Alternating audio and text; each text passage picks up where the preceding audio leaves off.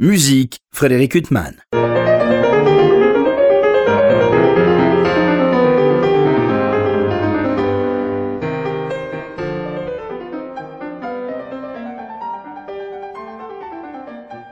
Bonjour, Frédéric Huttman au micro. J'ai le plaisir de vous retrouver pour un nouvel entretien. Aujourd'hui, j'ai l'immense plaisir de recevoir euh, Estelle Béréo. Bonjour. Bonjour. Et également euh, Guilhem Terrail, bonjour. Bonjour. Je vous souhaite tous deux. euh, alors, il manque le pianiste, euh, Paul Montag. donc, je vous reçois à l'occasion de la parution d'un disque absolument magnifique, avec un programme passionnant. 1900, des mélodies françaises et duo. Alors, il y a une part où chacun vous interprétez des mélodies. Alors, vous, vous interprétez, je me tourne vers vous, Estelle, les ariètes oubliées de, de Debussy. Et vous, Guilhem, euh, vous interprétez donc euh, ces mélodies de Duparc. Et ensemble, vous interprétez euh, Vidor et puis une mélodie de Pauline Viardot. Pauline Viardot, ça fait partie de ces, ces, compositrices qui reviennent sur le devant de la scène. Au départ le, projet, c'était quoi? C'était de chanter ensemble et puis chacun de son côté, ou vous aviez prévu un programme en particulier? Alors d'abord c'était de chanter ensemble et c'était aussi de euh, de- d'avoir un disque qui nous ressemble et où on se fait vraiment plaisir dans le répertoire qu'on a envie de, de chanter. Euh, voilà, on s'est dit qu'est-ce qu'on a envie de faire et euh, qu'est-ce qu'on peut faire ensemble parce que euh, la voix de contre-ténor et de soprano, euh, bah, tout n'est pas possible. Et ensuite, qu'est-ce qu'on a envie de chanter nous personnellement, chaque, chacun, chaque chanteur, qu'est-ce qu'on a envie de graver au disque? Parce que c'est voilà, une réflexion qu'il faut avoir. pourquoi Qu'est-ce qui nous a donné cette envie-là? Et voilà, c'est ça surtout qui nous a motivés. Donc vous me disiez hors micro que ça fait huit ans que vous chantez ensemble. Ça a collé tout de suite vos voix. euh, Il y a des affinités tout de suite musicales euh, et amicales qui sont créées. Oui, je pense que c'est une des raisons pour lesquelles euh, on a eu envie de chan- chanter ensemble et puis aussi pour lesquelles on s'est on s'est attiré l'un l'autre. On, on avait vraiment, je pense, une sensibilité musicale qui est très proche. Et il y a quelque chose qui s'entend vraiment, je trouve, très bien dans le disque et qui est un peu un miracle auquel on n'y peut rien du tout. Mais on a exactement la même fréquence de vibrato. Ce qui fait que euh, ça sonne tout de suite bien nos deux voix ensemble. Il n'y a, y a- aucune difficulté pour s'accorder. Euh, Il y a bien sûr après tout le travail euh, d'interprétation et de précision qui vient, mais en tout cas le, son va fonctionner tout de suite grâce à ça. Parce que du coup on a, presque l'impression qu'il y, a- déjà une seule voix. On nous a dit que ça sonnait un peu comme un chœur, des fois nos, duos, et je, pense que cette coïncidence fait beaucoup de travail pour nous. Alors le fil rouge de ce disque sont les mélodies de Charles-Marie Vidor. Euh, un univers euh, beaucoup moins connu que les chaussons et Debussy et Duparc euh, que vous interprétez par ailleurs sur ce disque. C'est c'est une musique que vous chantez depuis longtemps, ces mélodies? Euh, alors pas du tout. On, a découvert, euh, c'était vraiment, euh, on, a, découvert presque par hasard, en, voilà, en découvrant la bibliothèque d'IMSLP, de qu'est-ce qui existe pour, pour soprano et alto, et donc chanter possiblement par un contre-ténor. Et on, est un peu tombé des nues. en fait, on, a- on s'est mis au piano, et puis, oh, mais c'est beau, mais... Mais, euh, mais- mais il doit y avoir des, des dizaines de gens qui ont chanté ça. Et pas du Et tout. pas du tout.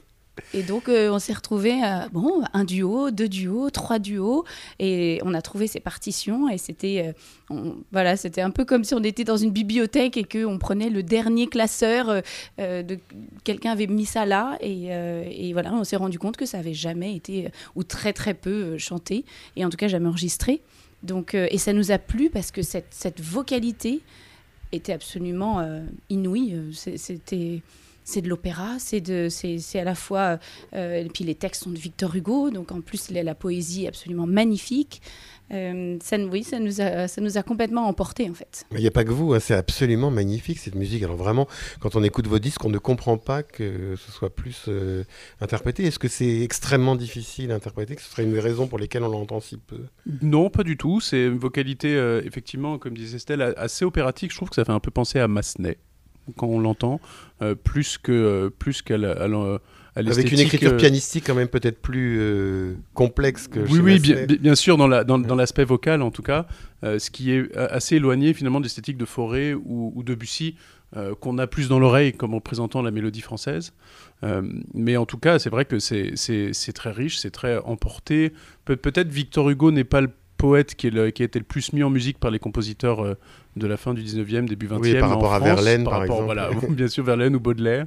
Mais, mais, mais en tout cas, c'est vrai que bon, moi, j'ai pas vraiment d'autres explications que personne ne les avait vraiment retrouvées. Euh, J'en ai trouvé trace dans les programmes des concerts, par exemple, de euh, Nathalie Dessay avec Laurent Naouri. Ils, ils, ont, ils, en ont fait un des six. Euh, donc de temps en temps, ils, ils sont faits. Euh, on, on, en trouve sur, sur YouTube. On, on voit aussi un, ténor et un, baryton qui l'ont enregistré. Mais c'est vrai que, en tout cas, fait correctement, soprano alto, dans de bonnes conditions en disque a priori, sauf s'il y en a un qui est passé à, travers les maths du filet, ce serait le premier. Alors ce disque s'appelle 1900, puisque vraiment on tourne autour de 1900, euh, les compositeurs, que ce soit Debussy, Vidor, Chausson, euh, euh, enfin Chausson il est mort juste, euh, à la fin du 19e, et puis euh, du parc, bon Pauline Viardot aussi, c'est plus dans le, le, fond du 19e, mais en fait c'est surtout la poésie qui est du 19e dans ce disque. Les compositeurs, eux, appartiennent pour partie euh, au XXe siècle, mais quand il y a Baudelaire, vous parliez de Victor Hugo, euh, Verlaine. Euh, quand vous chantez les, les, les, mélodies sur des poésies de Baudelaire, certains chanteurs disent que c'est encore plus difficile à chanter que sur des poésies de Verlaine. Est-ce que c'est le cas ou c'est une prosodie qui, qui représente les mêmes difficultés bah, je ne veux pas vous poser une colle. Euh... C'est pas vraiment une colle, mais peut-être qu'on peut répondre chacun pour notre oui. poète, parce que moi, c'est moi qui fais les mélodies euh, des poèmes de, de Baudelaire oui. euh, dans, dans, Du Parc, et, et Estelle chante celle fait par Verlaine. pour les Debussy. Pour les Debussy. moi, j'ai pas, en tout cas, j'avais jamais entendu cette phrase, et je, oui. je, au, au, contraire, je trouve que quand le, la poésie, est, enfin, au contraire, non, mais quand la poésie est, est de ce niveau, il y a quelque chose qui, qui est simplifié dans l'interprétation et on voit bien, euh, en tout cas surtout pour les Debussy, les du Parc, c'est évident que c'est la rencontre de deux chefs-d'œuvre quelque part et qu'il et qu y a une évidence qui est, on n'a pas besoin de réfléchir longtemps sur ce qu'est-ce qu'on a envie de faire. Je trouve que les, choses viennent vraiment, euh, vraiment naturellement. C'est pas euh, pour les pour les Vidor, on a eu plus besoin de travailler l'interprétation. Euh, on a essayé plusieurs choses pour la, pour la plupart des duos. On a essayé un peu plus vite, un peu plus lent, euh, de, de, faire euh, peut-être plus d'effets, un, peu plus calme. On a, dû essayer pas mal de, choses pour finalement trouver euh, là où on était tous les trois vra vraiment, vraiment ensemble. Peut-être que pour les Duparc et pour toi, pour les, je vais te laisser parler pour les Debussy, mais en tout cas pour moi, pour les Duparc, il y a quelque chose peut-être d'un peu plus puissant qui s'est imposé de lui-même un peu plus facilement. Et vous, c'est du parc, vous les aviez chantés avant euh, d'enregistrer ce disque? C'est un programme qu'on avait fait en concert avant d'enregistrer le disque. Ça faisait, ça faisait, deux ans à peu près qu'on le, qu'on le tournait, en le, en le modifiant légèrement, en l'affinant un petit peu. Euh, et c'est, voilà, pour, pour moi, sur les, ça fait très très longtemps que, que j'adore euh, les mélodies du parc et, et ces petites sélections que j'avais faites parce que j'avais spécialement envie de les chanter et je trouvais que j'avais peut-être quelque chose à à apporter et que, euh, en tout cas, j'avais envie de, le, de, montrer la façon dont moi je les, je les sentais. Et, et puis, euh, c'est vrai que c'est aussi euh, relativement nouveau que les contre-ténors se permettent de s'attaquer à ce répertoire-là, même si Philippe Jarowski a ouvert la porte. Euh, j'avais envie de, de, aussi de, de, de montrer qu'il y a d'autres types de contre-ténors et qu'il y a d'autres façons de, chanter euh, cette musique-là. Alors vous, Estelle Béréo, vous interprétez aux côtés de Paul Montag ces chefs-d'œuvre euh, que sont les Ariettes oubliées. Euh, ça, c'était peut-être plus ancien dans votre répertoire euh... Oui, complètement. C'était très ancien même. Euh, mais je pense que c'est ça aussi qui j'avais vraiment envie de les chanter parce que ces ariettes, elles m'ont accompagnée depuis. Il enfin, faut dire qu'en vous réécoutant, des années et des années. Et on se dit mais quel chef-d'œuvre absolu. Enfin, c'est voilà, j'avais envie parce que alors oui, je sais, il y a des, des, des, milliards de sopranes qui ont chanté ça, mais euh, mais j'avais une histoire avec ces ariettes et j'avais envie du coup bah, de, de raconter ma propre histoire avec ces ariettes et effectivement ces textes euh, qui sont, euh, je trouve, extrêmement euh, riches. Et à chaque fois que je retravaille les ariettes, je retrouve des choses différentes. Je, alors, je vieillis aussi, donc je mûris, mûrissez. on va dire. Je mûris. Et, et, donc, et donc, du coup, je, je, oui, à chaque fois, je, je redécouvre cette musique et, et, à quel point Debussy a, a, complètement collé en fait au texte d'une manière qui lui est euh, très singulière et, c'est ça que j'aime vraiment dans ces ariettes, c'est d'arriver à, faire parler une fête foraine avec chevaux de bois. C'est incroyable d'ailleurs parce qu'au milieu de ces, ces mélodies qui sont du pur Debussy, enfin c'est vrai que ces chevaux de bois aussi, c'est Debussy pur, mais c'est quand même une mélodie très très différente. Enfin, ah oui, oui, et, c'est, oui, elle, ressort. Ça, arrive comme ça, enfin, oui. on saisit. Euh. ça saisit complètement. Et euh, oui, effectivement, par rapport à, l'ombre des arbres, euh, qui est quelque chose de très brumeux, très, très cérébral aussi, avec Debussy. bon, ben voilà, on se retrouve en plein milieu d'une fête foraine où il y a plein de bruit, plein de chevaux, plein de, plein de gens, plein de. Et, c'est vrai que c'est, c'est ça qui est assez magnifique dans, cette, dans, dans ces ariettes, c'est que les tableaux sont euh, voilà, c'est pour, prendre. Enfin, moi, je, j'aime bien me nourrir un peu des choses un peu enfantines, mais je vois Mary Poppins, et quand on, quand on dessine à la craie, bah, on a des tableaux comme ça qui arrivent, et les Ariettes, c'est ça. C'est à chaque fois des, des, tableaux. alors, ces, ces, poésies de Verlaine, euh, de ces Ariettes oubliées, comment ça se passe quand vous travaillez l'un et l'autre ces mélodies sur des poèmes aussi, enfin, qui sont des grands chefs-d'œuvre, hormis hors déjà la musique Comment ça se passe pour intégrer ces poèmes? Vous les lisez d'abord, sans la musique euh, Comment ça se passe le travail autour de ces mélodies? Chacun a peut-être une manière. Oui, chacun a sa manière de, travailler. Euh, moi, j'aime bien oui, les, lire, comprendre vraiment, de partir vraiment du littéraire pour, euh, pour que ça me donne des images. Justement, je, je marche beaucoup avec les images. donc, du coup, j'ai besoin d'avoir qu'est-ce qui se passe dans ce morceau? J'aime bien avoir vraiment une euh, comme, comme, un tableau, pouvoir à chaque fois me dire ah bah là je suis là. Est-ce qu'il fait beau? Est-ce qu'il pleut? Est-ce qu'il fait froid? Est-ce que euh, d'avoir tous ces sens qui sont décuplés? Et du coup après de plonger dans les mots, ça ça se fait avec la musique beaucoup plus. C'est-à-dire euh, de, goûter le texte, goûter certaines consonnes, goûter et donc ça ça se fait beaucoup avec la musique. Mais par contre, l'histoire, en fait, voilà, j'aime raconter une histoire. Et donc, il faut que je me l'approprie avant, et ça, ça passe juste par le texte. Et vous, Guilhem Terrail, alors comment vous abordez C'est du parc, euh, c'est Baudelaire, justement? Alors, moi, je fais exactement l'inverse. Euh, je commence vraiment par la musique. Euh, je ne suis pas quelqu'un pour qui la poésie est naturelle. C'est quelque chose que, que, j'apprécie très souvent à travers le prisme d'un compositeur. Et en général, la musique, moi, va m'expliquer le texte.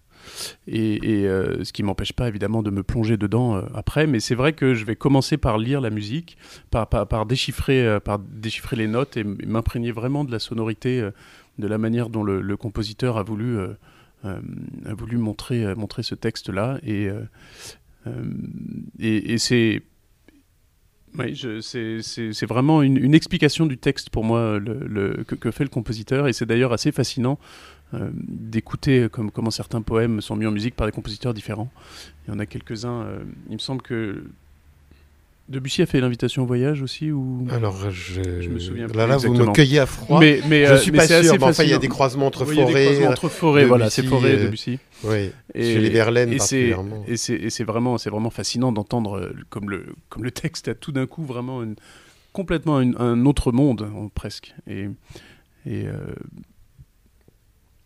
on n'a pas parlé du troisième euh, artiste euh, musicien de ce disque qui est Paul Montag, euh, magnifique pianiste. En plus, on sent que il a beaucoup travaillé avec des chanteurs. je crois qu'il a étudié avec Christian Ivaldi ou d'autres grandes personnalités du pianiste et pianiste avec des chanteurs.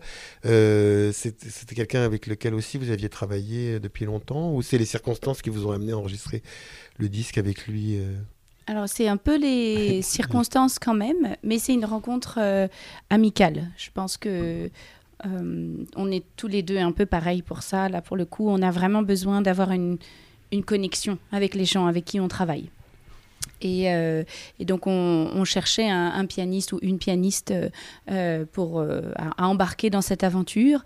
Et il se trouve que par connaissance, Guillaume connaissait Paul, et, donc on lui a proposé de, voilà de venir au piano à la maison, de, travailler, de, se voir un peu, et, et ça a tout de suite collé. Et donc, euh, oui, en plus, lui, euh, enfin, c'est un univers qu'il avait l'air de bien connaître euh, avant de travailler avec vous. euh.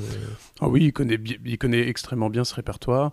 Euh, il est, c'est, c'est un pianiste qui a l'habitude de travailler avec les chanteurs. D'ailleurs, il est marié à une soprano, euh, et qui, est- mais qui est vraiment, euh, qui, qui fait aussi des, des récitals en soliste, euh, et qui a aussi un duo. euh, Avec Raphaël Avec Sévère. Sévère, Ils donc ont il gravé un très très beau disque un, un ensemble. très beau disque, tout à fait, euh, et, et, et qui connaît évidemment très bien aussi le répertoire de musique de chambre. Et, et pour nous, c'était important d'avoir ce profil-là avec nous, parce qu'on on conçoit en tout cas vraiment la musique euh, de cette époque-là euh, comme euh, le- avec le piano et, un- vraiment euh, à part entière.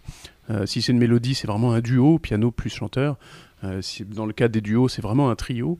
Euh, l'é- L'écriture euh, pianistique est tellement développée à cette époque-là, euh, surtout dans, le répertoire français, de, vraiment, bah, c'est particulièrement illustré chez Duparc et Debussy, bien, bien entendu, qu'il nous fallait un, pianiste qui soit pas que, que accompagnateur. Et, pour ça, et parce que nos personnalités assez, assez fortes de notre côté, on, on arrivait déjà avec une, une idée vraiment, vraiment bien formée de qu'est-ce qu'on aimerait avoir. Il fallait en face quelqu'un qui avait cette, cette force et cette présence euh, de nous répondre et de nous dire oui quand ça allait bien, non quand il n'était pas d'accord, et de, et de vraiment euh, avoir une présence qui, qui faisait le poids. euh, et c'est vraiment quelque chose qui, je ne sais pas si on peut dire que c'est un miracle, mais en tout cas, on est, on est extrêmement heureux du résultat. Et Vous on est n'êtes pas vraiment le très seul. content euh, de, Nous de cette rencontre. Et alors, quand vous chantez euh, tous les deux, il y a six mélodies de Charles-Marie Vidor, six duos. euh, Il y a une jouissance particulière à chanter en duo comme ça, euh, encore plus forte que de chanter seul une mélodie sublime. C'est comme la musique de chambre, mais en chant. euh. Ah oui, oui, il y a vraiment un partage et, euh, et puis un, un bonheur de, de, de, de se donner la parole, de la reprendre, de dialoguer, de, de, un, un peu plus de lâcher prise aussi, parce que on partage la responsabilité de ce qui va se passer. Donc on est, plus, on est quand même plus détendu. Euh, c'est voilà, dès qu'on donne, dès qu'on est généreux et qu'on partage quelque chose, bah, on, on regarde moins ce qu'on est en train de faire soi-même et souvent ça donne de, de très beaux résultats. Alors, Et, oui, pardon, excusez-moi. Alors, il y a ces mélodies, il y a six mélodies de Charles-Marie Vidor qui sont un peu le fil rouge de ce disque, euh, puisque elles sont deux par deux dans le disque. Vous aviez songé à les grouper toutes les six, ou alors dès le début, vous aviez voulu que ce soit C'est fil conducteur. c'est- c'est vraiment venu d'une réalisation euh, en écoutant euh, des disques de duo. Il y, a, il y a quelques disques, il n'y en a pas tant que ça, mais quelques disques qui existent euh, intégralement de duo. J'ai remarqué qu'il y avait, de la part de l'auditeur, il y a une fatigue un peu d'entendre deux voix ensemble tout le temps. Et du coup, ça nous paraissait évident qu'il fallait qu'on cherche un équilibre. Il trouvait que ça tombait bien parce qu'on avait chacun des mélodies qu'on avait envie de graver. Mais aussi, je, je, je, pense qu'on on, s'est rendu compte qu'il ne fallait pas qu'il y ait trop, trop d'un coup euh, de, duo, que, le, que ça dure pas trop longtemps dans, le disque, euh, les parties en duo. Et, parce, que souvent, euh, voilà, des, des tierces parallèles, des six parallèles euh, ré- répétés, il peut y avoir une forme de, fatigue à l'écoute. Et, c'est pour ça qu'on les a dispatchés un peu dans le, euh, dans le, dans le disque, et ça nous permettait effectivement d'en faire un fil rouge et, que, ce soit, que ce soit le centre quand même du disque, soit les, parties en duo, qu'on y revienne de temps en temps, et que ce soit, que ce soit cette esthétique-là finalement dont on se rappelle et, qui, clôt, qui clôt le, le- le disque. Alors, il y a aussi cette mélodie de Pauline Viardot qui est absolument magnifique. Il y a beaucoup de mélodies de Pauline Viardot comme ça pour deux voix. euh. Alors, il n'y en a pas beaucoup, mais il y en a, il y en a d'autres. Euh, alors qui sont pas réalisables pour nous parce que c'est plutôt deux sopranes. Euh, donc c'est très aigu. Donc du coup pour la voix de Guillaume, c'était pas, euh, ça, ne le mettait pas assez en valeur. Mais il y, y en a quelques-unes. Et vous aviez songé à d'autres répertoires. euh, là, vous avez abordé la mélodie française. Vous aviez songé à des leaders ou avant d'aborder ce- ces thématiques. Alors euh, oui, on a chanté les leaders de Brahms, les duos de Brahms.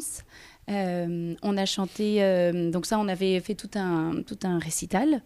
Euh, et on, a, on avait aussi construit un récital sur des mélodies, enfin sur plus, un tout petit peu plus opératiques euh, autour de Rossini.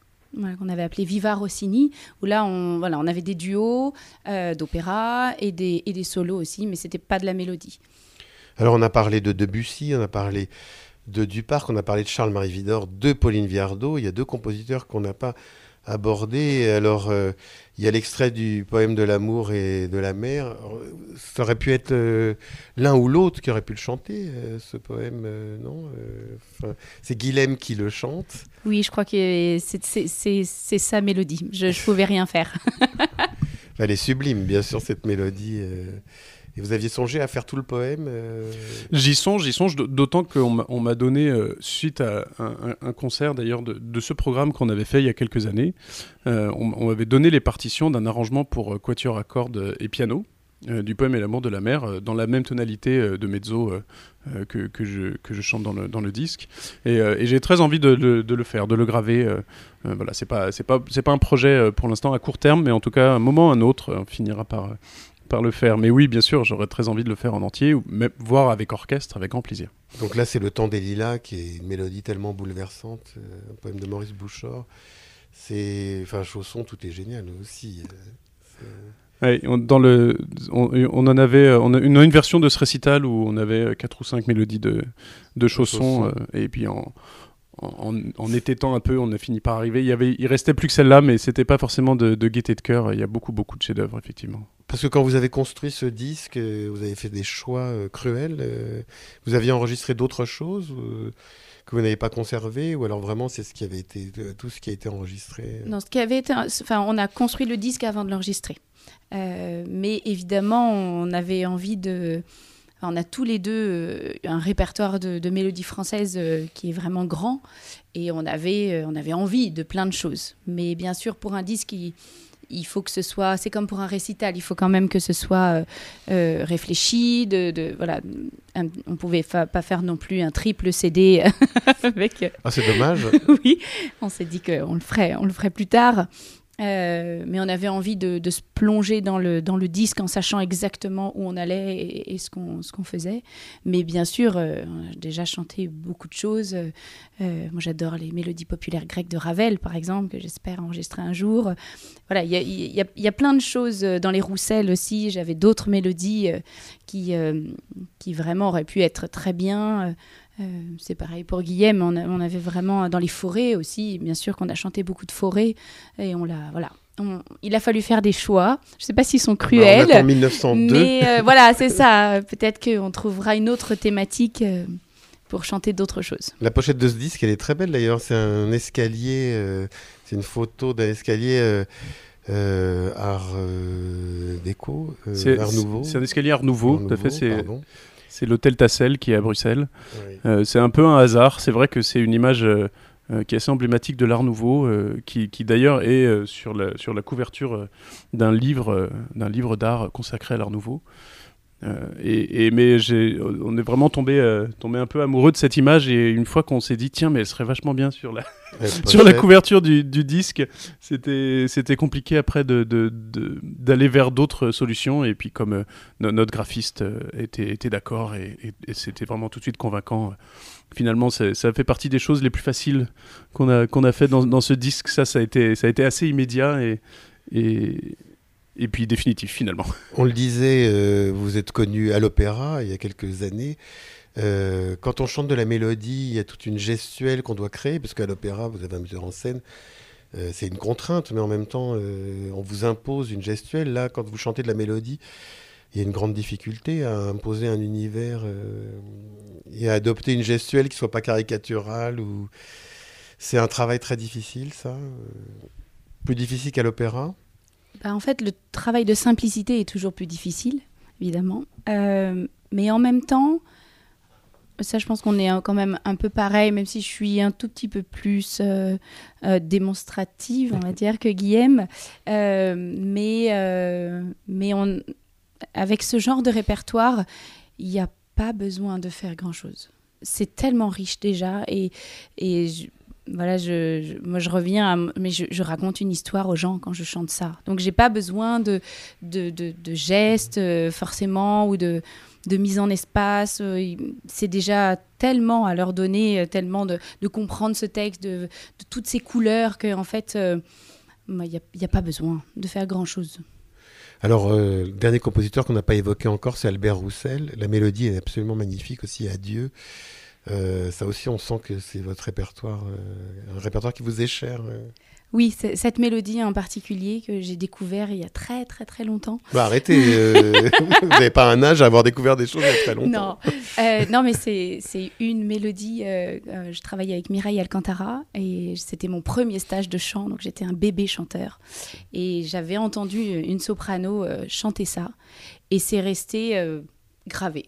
Je me suis dit, bah, quand, je, quand je pourrais, je la chanterai. Et du coup, je l'ai gardé toujours avec moi et je l'ai travaillé petit à petit. Donc, c'était euh, un travail de longue haleine parce qu'elle est, elle est très longue. Euh, et il y a des moments euh, musicalement qui sont pas faciles, techniquement qui sont pas faciles. Et je voulais. voilà, ça faisait, ça faisait quelques temps que ça y est, je sentais que je pouvais vraiment faire exactement ce que je voulais dans cette mélodie. Alors, au risque de tomber dans le cliché d'un contre-ténor et d'une soprano, on pouvait aussi attendre un disque baroque. Euh, c'était pas du tout non plus dans les idées. Vous vouliez justement aller euh, vers ce répertoire de mélodies françaises. Alors, aller contre les clichés. La, musique baroque, c'est la musique qu'on m'engage pour chanter la plupart du temps. Je fais beaucoup de musique contemporaine et de musique baroque, comme la plupart des contre-ténors. Euh, mais j'adore beaucoup, enfin, je, je, suis vraiment amoureux du répertoire 19e.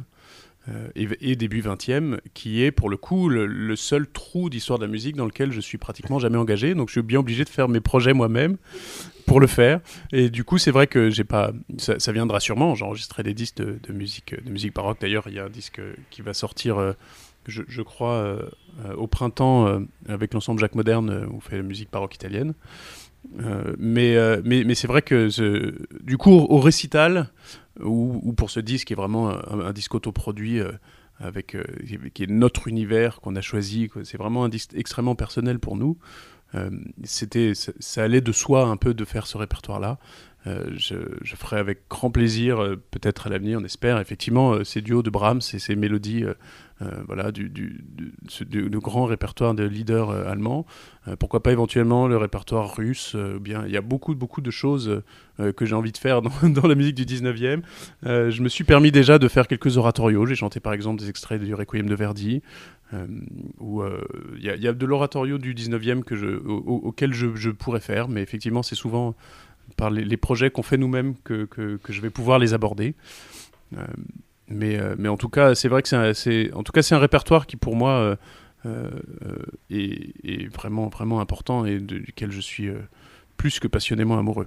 vous n'êtes pas le seul, encore une fois. Et alors, outre ce répertoire, ces ariettes oubliées, alors vous disiez qu'elles ont été beaucoup enregistrées, mais c'est tel chef-d'œuvre que toute belle interprétation nous donne un nouvel éclairage. Enfin, on a besoin d'être nourri continuellement par ces chefs-d'œuvre. Un pianiste ne va pas arrêter de jouer les sonates de Beethoven parce qu'il y a plein d'enregistrements des sonates de Beethoven. Donc ces ariettes oubliées, euh, ça fait partie de ces grands chefs-d'œuvre euh, comme les Duparc qu'on est très heureux de retrouver. Mais il y a aussi cet apport discographique important euh, qui sont ces mélodies de Charles-Marie Vidor. Il y, a beaucoup d'autres mélodies qu'on ne connaît pas, comme ça, des duos vous avez joué, où vous interprétez les seuls six duos de Vidor ou vous avez sélectionné parmi ceux qui vous étaient les plus chers Dans les duos, c'est les, les, seuls euh, que, que, que j'ai trouvés, en tout cas. Euh, euh, comme ça, facilement trouvable en ligne. Peut-être qu'il en a écrit d'autres qui n'ont pas été édités, je ne sais pas. Ah, C'était pas une colle, hein, c'est moi qui vous posais la question. Hein, Après, mais en, tout cas, on a fait les six qui existent, les, les, les, trois opus qu'on a trouvés de duo sopran-alto c'est possible qu'il existe d'autres duos, mais je ne suis pas au courant. Et Paul Montag, il vous a dit quoi sur la manière dont c'était écrit pour le piano, toutes ces œuvres? Parce que, notamment, bon, Debussy, euh, un pianiste, il est habitué, euh, c'est dans ses gènes de jouer du Debussy. Mais des compositeurs comme Duparc, qui n'a quasiment composé que de la mélodie, euh, ou justement c'est Charles-Marie Vidor ou d'autres, c'est pas un répertoire que les pianistes sont habitués à côtoyer en dehors des du jeu avec les chanteurs. Euh, il vous en a dit quoi, lui? C'était très plaisant ou c'était très difficile? Oui, je crois que ça a été un beau challenge euh, qu'il avait envie, euh, du coup, de relever. et qu'il a relevé haut la main. mais effectivement, il, a fallu qu'il se mette en position et de pianiste et presque de chanteur. Euh, parce que, euh, parce que les, les, Vidors, euh, il y a un tel élan, il y a une telle différence de temps en temps dans les tempi, dans les couleurs, qu'il a fallu que lui aussi, en fait, apporte vraiment sa, sa patte d'artiste et de pianiste au service. Et il y a des, dans, dans Adieu, il y a des longues plages où il est tout seul. Donc c'est vraiment à lui de, de nourrir en fait le, le discours à ce moment-là. En tout cas, ce discours, il est magnifique. Je rappelle l'apparition de ce disque 1900, euh, magnifique disque, avec tous ces compositeurs qu'on a évoqués. Euh, Chausson, Debussy, Duparc, Roussel, euh, Viardot et Vidor, euh, Estelle Béréo et Guilhem Terrail. Vous êtes aux côtés du pianiste Paul Montag. Il me reste à vous remercier infiniment d'avoir été mes invités. Merci beaucoup, merci à vous. Merci, c'est un grand plaisir. Pour illustrer cet entretien avec la soprano Estelle Béréo et le contre-ténor Guilhem Terrail, je vous propose de les écouter interpréter ensemble une mélodie de Vidor, Je ne croyais pas au bonheur. Et nous les écouterons également interpréter ensemble une mélodie de Pauline Viardot, Rêverie, et séparément des mélodies de Duparc par Guilhem Terrail et de Debussy par Estelle Béréo. Je vous souhaite une très belle écoute et une bonne fin de soirée sur RCJ.